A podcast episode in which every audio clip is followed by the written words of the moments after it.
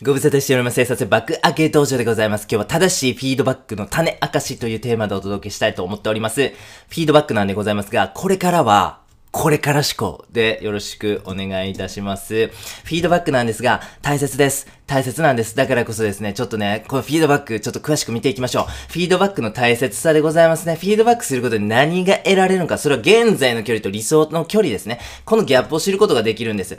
脳っていうのはですね、この理想の自分と、えー、現在の自分ですね。これ常に比べようとしてるんですよ。で、この比べる中でですね、こう、適切なフィードバックがあることによってですね、自分が今何すべきかっていうことが分かってくるんです。でもこのフィードバックが適切でないとですね、今取るべき行動が分からないという事態に陥ってしまいます。それが続くと、やる気が出ないです。モチベーション維持できなくなってしまうんです。例えばなんですけど、あなたね、これをね、えーこ、こんなこと言われたらめっちゃなんかモチベーション湧きません？これをやりきったらこうなりますから、これや、頑張ってくださいみたいなことでございますね。例えばなんですけども、このカリキュラムを完了したら、あなたは絶対東京大学に受かってる。そんなこと言われたらですね、そのカリキュラムめっちゃ興味あるじゃないですか。で、そのカリキュラムを知った上でですね、あれこれできるかもしれへんなと思ったら、もうめっちゃモチベーション湧きますよね。だってこのカリキュラム終わったら、東京大学受かれるんやって思えますからね。人間ってそういうもんなんですよ。これをしたらこうなるっていう風に分かりやすいフィードバックもらえるとですね、めっちゃモチベーション湧くんですよ。だからこそですね、そういう風なフィードバックを適切に返すことによって僕たちはモチベーションを維持できる。モチベーションさえ維持できれば行動できますからね。継続できますからね。そうなったら、早かれ遅かれ絶対成功するんですよ。絶対目標達成できるということでございます。フィードバックめっちゃ大切なんですよ。で、フィードバックを詳しく見ていく。その中でですね、フィードバックには2つの分類がございます。それをご紹介させてください。これまで思考とこれから思考でございますね。これまで思考というのはですね、今までに達成してきたことに目を向けるやり方でございます。例えばマラソン選手を例えますと、まあ、20キロまで走り切ったみたいな。今まで走り切った距離に目を向けるのがこれまで思考でございますね。一方、これから思考というものがございます。これはですね、あとどれだけやらないといけないのかということに目を向けるやり方です。マラソン選手で例えるならば、あと22キロ今日は走らないといけない。これがですね、えーこれから思考というものでございます。これまでやってきた成果に目を向けるのか、これからやらないといけない残りの部分に目を向けるのか、これによってですね、フィードバックの性質が変わってくるんですね。そして、これから思考でぜひ考えてください。これから、これ以後はですね、これから思考で考えていっていただければというふうに思っております。非常にややこしいですね。はい。これまで思考のデメリットをちょっと見ていきましょう。モチベーションが下がってしまうんですね。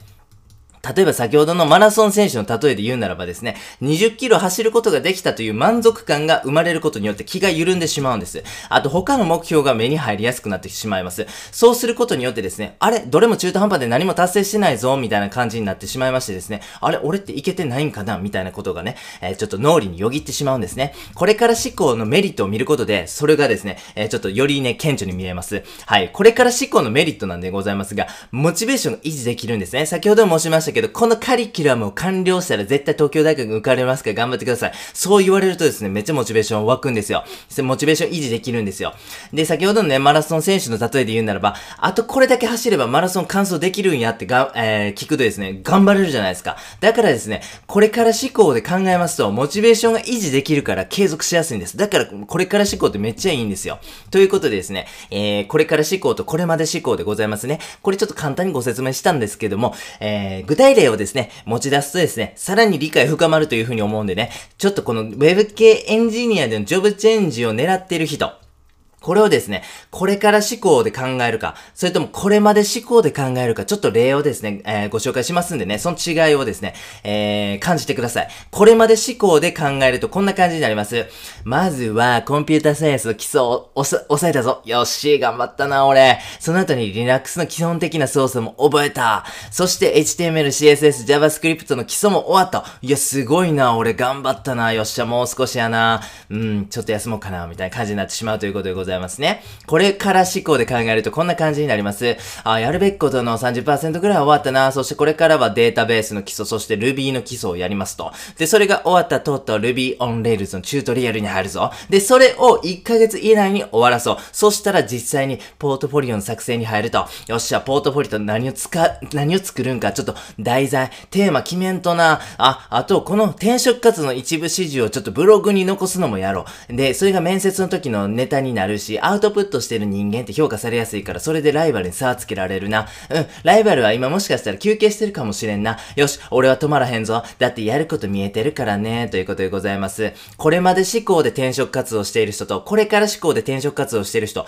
これね、これから思考で転職活動している人の方がですね、多分受かるというふうに思うんですよね。えー、ここまで顕著に、えー、実際の行動にね、えー、影響力を及ぼすフィードバックの2つでございますね。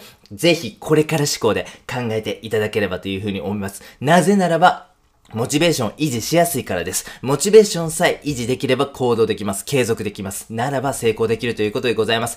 ぜひ皆様、大切な大切なフィードバック、そしてもっと踏み込んでフィードバックを考えるときに、あと何をするべきかというこれから思考で考えようというご提案でございました。では最後にやってみようのコーナーでございます。正しいフィードバックの種明かしというテーマでお届けいたしました。僕たちってこれまで思考で考えがちですよね。はい。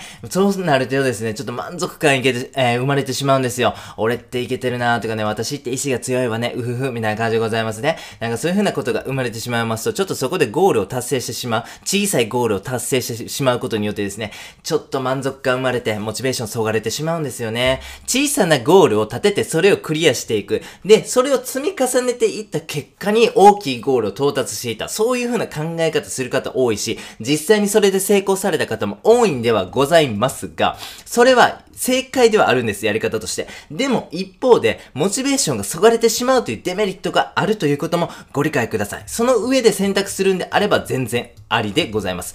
はい。でですね、これから思考をもしあなたが採用するんであれば、最終的にゴールにたどり着くまでモチベーション維持できる可能性が高まってま、高まりますんでね、ぜひね、これは、これから思考でやるんがええんじゃないかな、なんていうふうなことを考えております。ぜひ意識してやってみていただければな、というふうに思います。本日は以上です。ありがとうございました。